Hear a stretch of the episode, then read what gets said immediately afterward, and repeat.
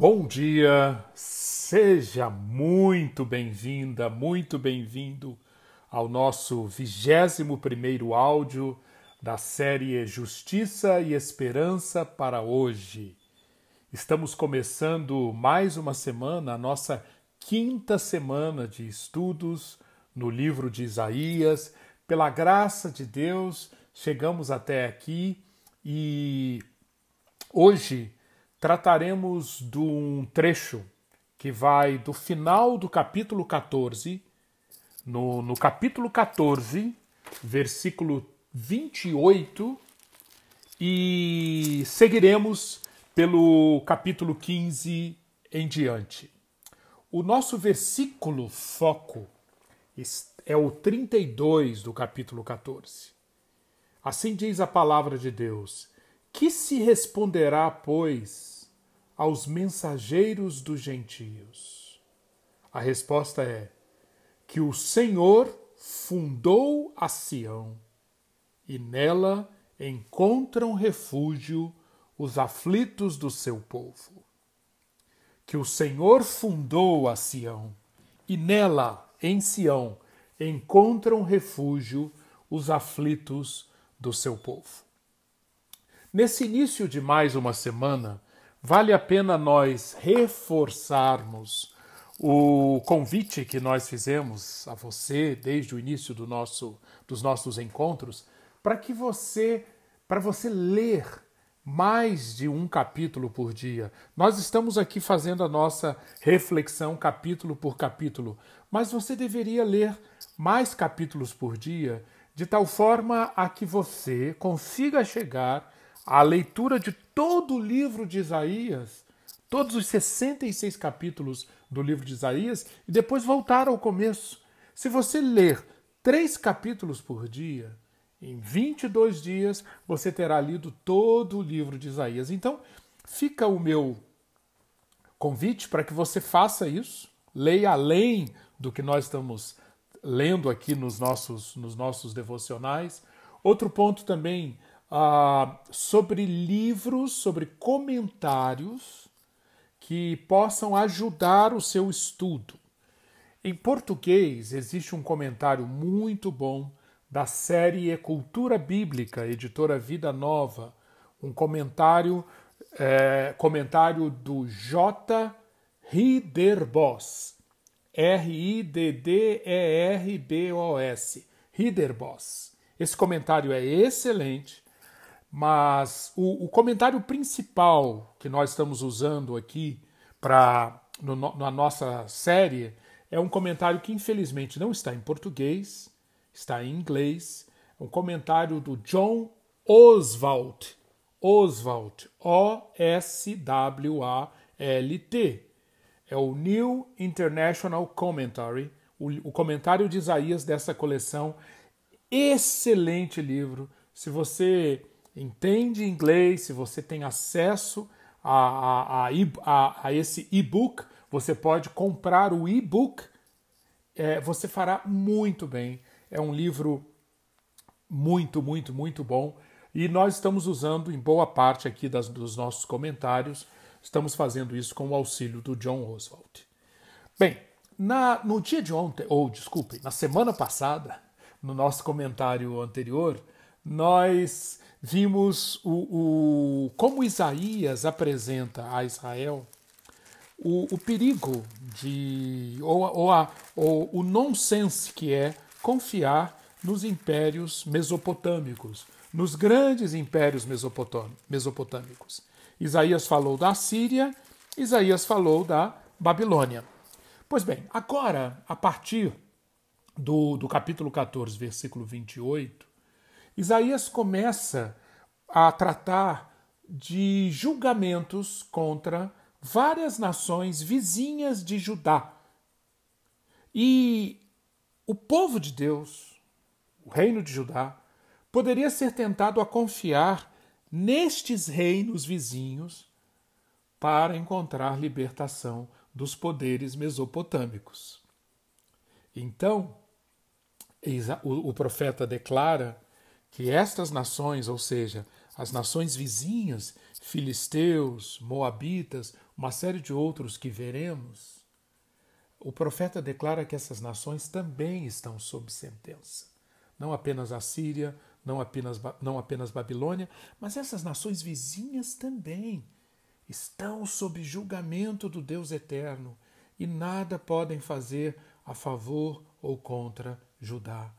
Se Judá deseja experimentar uma libertação para valer, uma salvação sustentável, consistente, Jerusalém deve enxergar que essa salvação, que essa libertação vem de Deus. É na confiança, é na entrega, é na relação comprometida com Deus eterno que está de fato a segurança, a confiança, a salvação. Esta é a grande mensagem que o profeta, que o profeta Isaías está trazendo através desses, desse trecho de julgamento sobre as nações que nós começamos a estudar. O, o, a primeira profecia contra as nações vizinhas, ou julgamento contra as nações vizinhas, está justamente no finalzinho do capítulo 14, versículos 28 a 32. Quem chega ao palco? Quem vem para o palco? Os filisteus. Sim, filisteus são velhos conhecidos é, dos, do estudante da Bíblia. Os filisteus aparecem em diversos, diversos momentos da história do povo de Deus a, o reino da Filístia, ou o reino dos filisteus, ficava a oeste do reino de Judá, do reino de Jerusalém. Jerusalém tinha que conviver o tempo todo, Jerusalém e o reino do sul, tinha que conviver o tempo todo com esse povo que morava a oeste de Jerusalém, junto ao mar Mediterrâneo. Pois bem, ali, ali é, viviam os filisteus e, frequentemente, é, os filisteus eram fonte de ameaça para Judá, mas em alguns momentos Judá poderia ser atraído, como eu já mencionei, a fazer aliança com os filisteus para que Jerusalém, Judá, se visse livre de outros inimigos. Pois bem, Isaías então traz para Jerusalém essa profecia que nós lemos aqui, que começa assim no versículo 28. No ano em que o rei Acás morreu, foi pronunciada esta sentença. Não sabemos exatamente o ano em que o rei Acás morreu, foi por volta do ano 720 a.C., talvez um pouquinho antes, um pouquinho depois, mas Nesta data, nesta data, o, havia muita turbulência ali naquela região onde estava o reino de Judá e Jerusalém precisava ser avisada de que é, qualquer expectativa de se aliar aos filisteus era uma expectativa vã. Diz o texto, versículo 29, Não se alegrem todos vocês da Filístia, por estar quebrada a vara que os feria. Porque da raiz da cobra sairá uma víbora, e o seu fruto será uma serpente voadora. Vamos entender aqui. Ah, o texto é dirigido aos filisteus, mas como já expliquei, provavelmente Isaías está dirigindo-se aos filisteus, mas ah, essencialmente ele quer trazer uma mensagem para Judá. Ou seja, Filístia provavelmente está aqui num período de alívio. Ufa, por quê? Porque nessa época, nessa época, o, houve um, uma, um, um, período em que os assírios, os, o império poderoso da época, o império que queria simplesmente tomar conta de todos os reinos menores ali da região, inclusive dos filisteus, os assírios estavam passando por um momento de fraqueza naquela época em que o rei Acais morreu.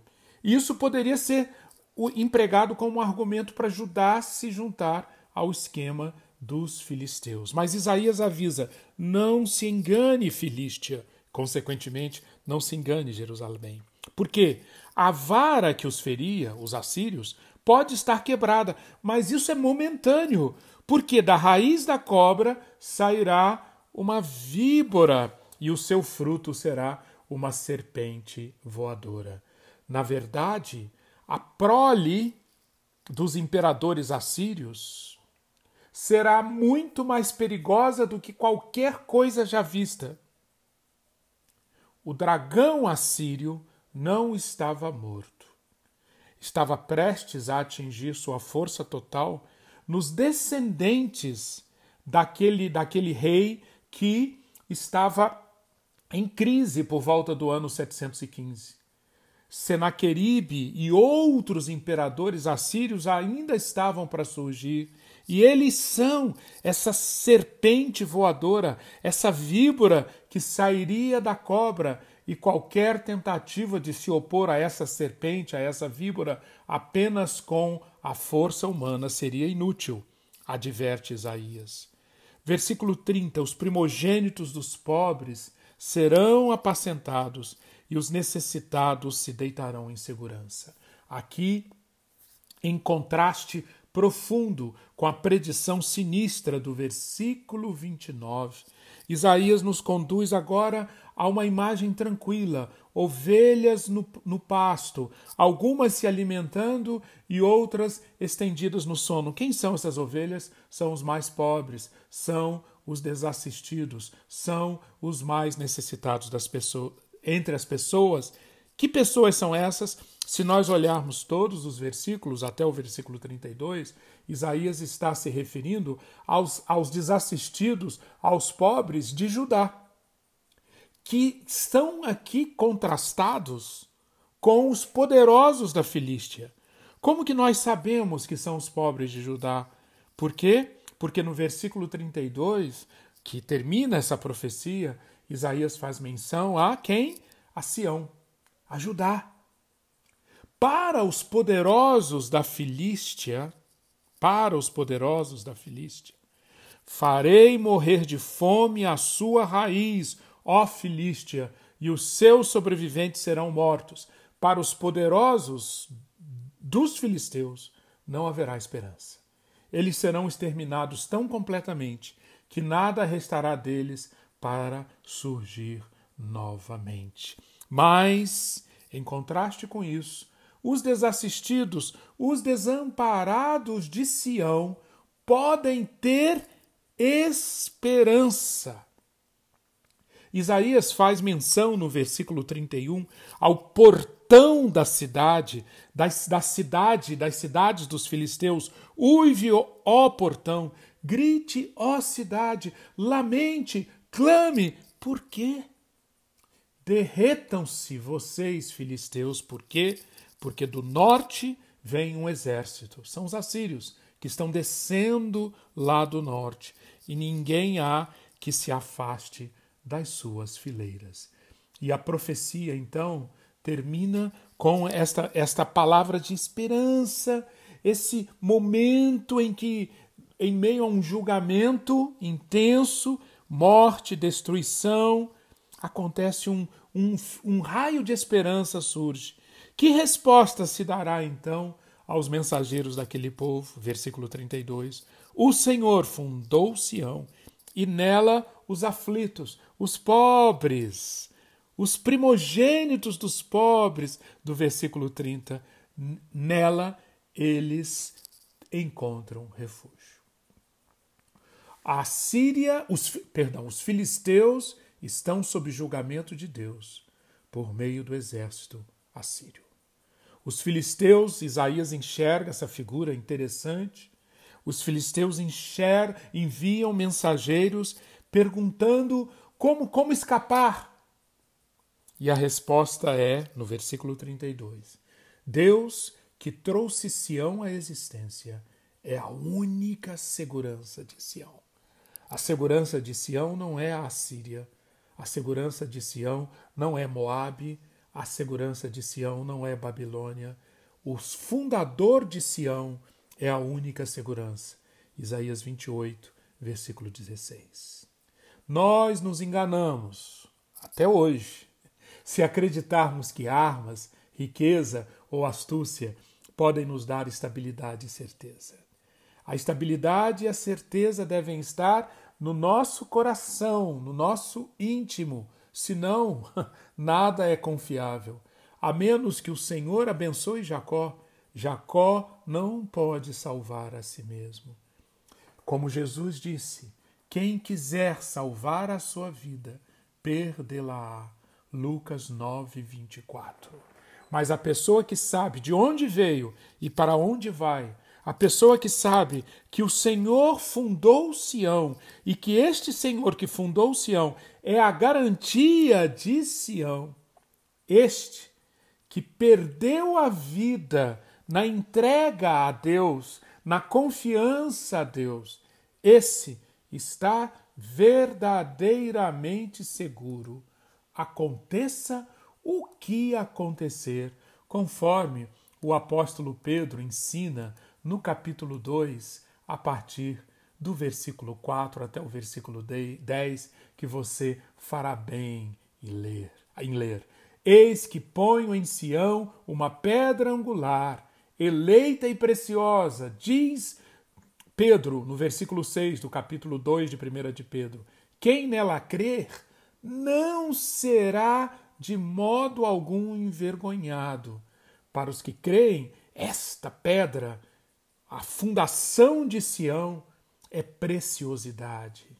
Ela, ela é a segurança. Ela é o que nos permite ver que aqueles que aceitaram a justiça e colocaram a esperança no Deus eterno são raça eleita, sacerdócio real, nação santa, povo de propriedade exclusiva de Deus. E, portanto, com essa completa segurança, baseada na confiança e na entrega da sua vida, passado, presente e futuro, a Deus eterno, esse povo está livre. Para quê? Para proclamar as virtudes daquele que nos chamou das trevas para a sua maravilhosa luz. Sim, 1 de Pedro 2, de 4 a 10, é um excelente texto para você ler e meditar, dialogando com essa profecia de Isaías 14. Na sequência, Isaías vai nos conduzir a, para olhar para um outro povo, um povo também vizinho de, de, de Judá, vizinho de Jerusalém, e nós estamos mais ou menos na mesma época quando essa profecia do capítulo 15 é proferida. Diz o versículo 1: Sentença contra Moabe. Certamente numa noite, Ar de Moabe foi arrasada. Ela está destruída. Certamente numa noite, Kir de Moabe foi arrasada e ela está destruída que, que está acontecendo aqui? Vamos lembrar o seguinte: Moab é um reino, uma, uma, várias cidades que ficavam exatamente ao leste do reino de Judá. Pelo, você tem um mapa bíblico na, na cabeça, se não, consulte um mapa hoje, o um mapa do, de Israel nos tempos do Antigo Testamento, e você verá que o reino de Judá Jerusalém e outras cidades ali do sul, era um reino que ficava praticamente é, de toda a extensão norte e sul do Mar Morto. Do Mar Morto. Esse e, e depois do Mar Morto a leste ficava exatamente o reino de Moab. Então era um reino vizinho de Judá. Lembre-se, os filisteus a oeste, os moabitas a leste a, do outro lado do Mar Morto. Esse reino de Moab, os Moabitas, eles têm uma história que, que, tem, que, que cruza, que faz uma interseção muitas vezes com a história de Israel. A começar pela origem dos Moabitas. Moab, pela primeira vez, é citado como um neto de Ló. Lembram-se de Ló? Gênesis 19, sobrinho de Abraão? Pois bem, os Moabitas, portanto, têm uma ligação étnica mesmo com os descendentes de Abraão. Moabe, depois de muitos séculos de Ló, tornou-se um reino, um reino expressivo, com muitas cidades, E, e Moabe, nesta época, nesta época em que Isaías profetiza, é, tem uma certa prosperidade, tem uma certa segurança. Observe aqui nesse trecho do capítulo 15 como diversas cidades são, são referidas a Kir, Dibon, Nebo, Medeba, Esbom, Eleale. Há, uma, um, há, uma, há um número enorme de cidades aqui falando de, de fato, um reino que obviamente não se igualava, não chegava nem perto ao poder dos assírios, mas era um reino importante e vivia e teve muitos embates com o, o, o, o reino de Judá. Nem sempre esses embates aconteceram. Por exemplo, na época de Ruth, lembra-se de Ruth? Ruth era moabita. E na época de Ruth havia uma paz. Seguramente havia uma paz entre Moabe e o reino de Judá, a ponto de haver uma migração.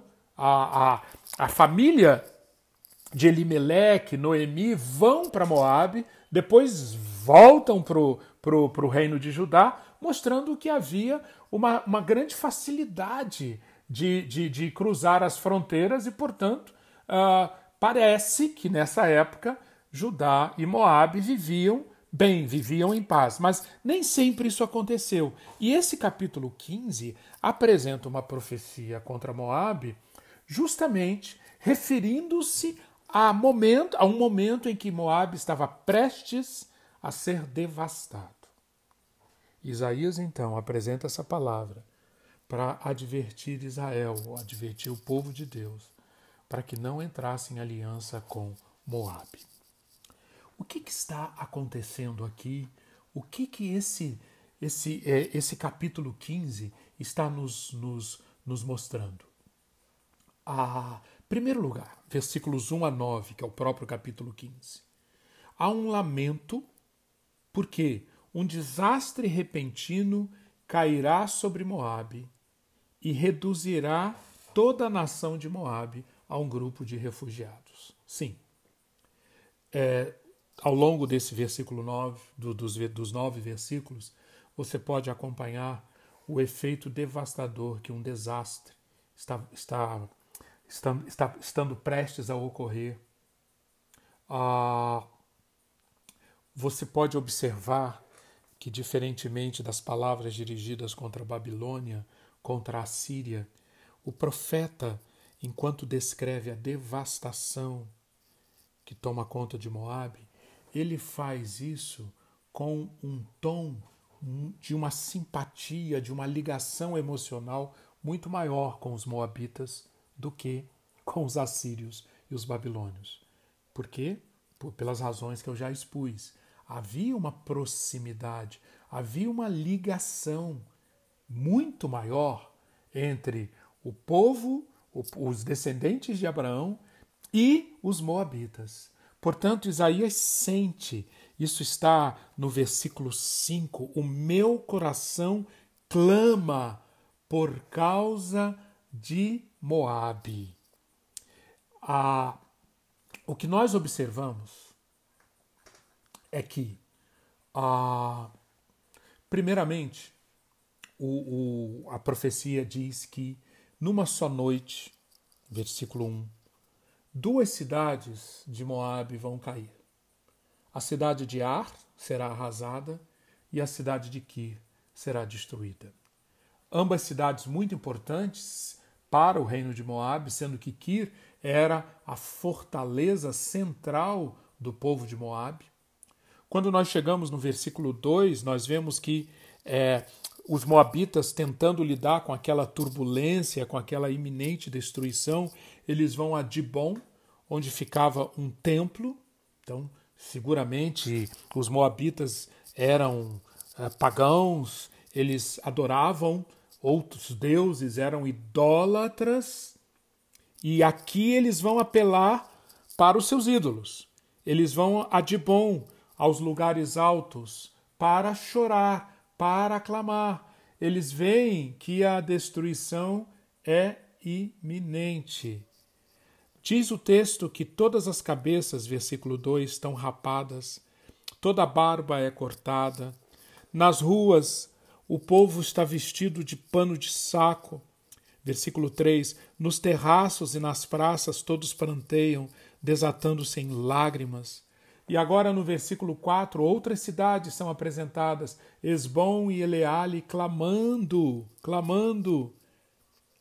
Os soldados de Moabe suplicando, a sua alma treme dentro deles. Uma sensação de desamparo, um medo, um tremor que gera gritos de desespero e derrota. É muito interessante a descrição do profeta nesse finalzinho do versículo 4, quando ele diz: A sua alma treme. Alma aqui é a palavra hebraica para vida, dizendo que eles estão abalados até o âmago, até o mais profundo do seu ser, com essa perspectiva, com essa visão de que chegou a hora, um desastre vai acontecer, Moabe será destruída. No versículo 5, como eu já citei, o profeta chora. O profeta chora, ele tem uma empatia com, com os moabitas, e, e o versículo 5 continua com o momento da fuga. Os moabitas vão até a região de Zoar, Eglat Selizia. Na subida para Luíte, eles vão chorando. No caminho de Oranaim, eles levantam gritos de desespero. O, o, o, o profeta fica comovido ao pensar nas longas filas de pessoas amedrontadas e desenraizadas, agarrando nem que seja um pedaço, uma parte dos seus pertences, tentando alcançar algum lugar de segurança. Nós, no século XX, temos imagens em nossa retina de situações semelhantes. Você se lembra? Refugiados, desamparados de países que estão em guerra. É essa essa foto, essa imagem que Isaías nos mostra aqui, só que acontecendo no ano 710 a.C. e acontecendo com os moabitas. Essa essa desgraça, essa escassez chega até os lugares lindos, os lugares verdejantes, os lugares de esplendor de Moabe, as águas de Nirim, versículo 6, desapareceram, seca-se o pasto, acaba-se o capim, não há mais nada que esteja verde.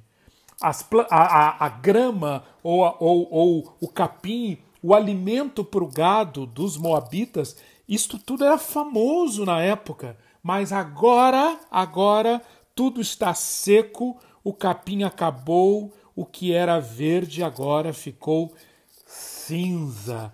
O que tinha vida agora está tocado pela morte. E por isso, como eu já mencionei, versículo 7, eles se agarram, eles levam a riqueza que adquiriram e guardaram para além do ribeiro dos salgueiros, porque o pranto se espalha pelo território de Moabe, o seu clamor chega até Eglaim, o clamor chega até Beer Elim. E este capítulo termina conforme eu já expliquei, é a sessão que mostra a devastação tomando conta de Moabe. Esse capítulo termina referindo-se a mais um lugar, o riacho perto de Dibon, um lugar de águas. Agora, ao invés de água, você vê sangue. Mas ainda não terminei de castigar Dibon, diz o Senhor. Leões caçarão os sobreviventes tanto os que tentarem fugir como os que ficarem para trás. Ou seja, o profeta está terminando essa parte da profecia dizendo que realmente não há escape. Aqueles poucos que conseguirem escapar dos exércitos inimigos, da matança, da destruição, terão que encarar animais selvagens, de tal maneira que os moabitas se encontrarão com um julgamento absolutamente devastador, por isso, por isso, tanto lamento, por isso tanto choro, por isso tanto clamor. Terminamos então aqui. Amanhã, se Deus quiser, vamos completar essa apresentação dos Moabitas, mas terminamos aqui a, o, o nosso, a, a, nossa reflexão vendo o que está apresentado pros, como, esperando os filisteus e esperando os Moabitas. A mensagem, como nós já falamos, é para Judá. Judá, não confie em nenhum tipo de poder humano para a sua libertação. Não coloque a sua confiança, não troque a confiança no Deus eterno por confiança em qualquer tipo de potestade, por qualquer tipo de sistema, por qualquer tipo de governo de império. Seja o assírio, seja o babilônio, seja o, o reino dos filisteus, sejam os moabitas. Que se responderá, pois, aos mensageiros dos gentios? Lembre-se, para nós hoje, que o Senhor fundou a Sião e nela encontram refúgio os aflitos do seu povo. O Senhor fundou Sião, nela encontram refúgio os aflitos do seu povo. Vamos aplicar isso para nós hoje, voltando ao que Jesus ensinou em Lucas 9, 24, ao que Pedro ensinou no capítulo 2, versículos 4 a 10 da sua primeira carta. Lembre-se, quem quiser salvar a sua vida, vai perdê-la. Lembre-se, quem perder a sua vida, colocando a sua confiança, colocando a sua vida na pedra angular, eleita e preciosa, de modo algum será envergonhado. Essa é de fato a salvação. Isto é salvar a vida, resgatar a nossa vida da futilidade, da falta de propósito. Para quê? Para uma vida que existe para proclamar as virtudes daquele que nos chamou das trevas para a sua maravilhosa luz confiança, confiança no Deus eterno, a base para uma vida vivida como sacerdócio real, como quem vive para servir aquele que nos chamou das trevas para a sua maravilhosa luz. Que o Senhor abençoe ricamente o seu dia. Amém.